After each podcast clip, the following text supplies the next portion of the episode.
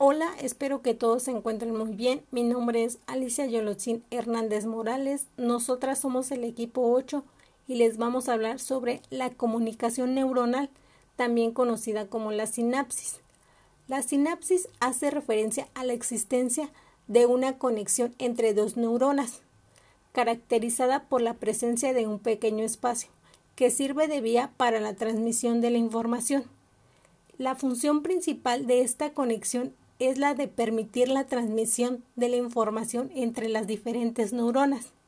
Digamos que se trata pues de un elemento fundamental para el funcionamiento de nuestro organismo, posibilitando la realización y coordinación de todos los procesos que permiten realizar las diferentes funciones vitales, así como nuestras capacidades físicas y mentales, tanto básicas como superiores.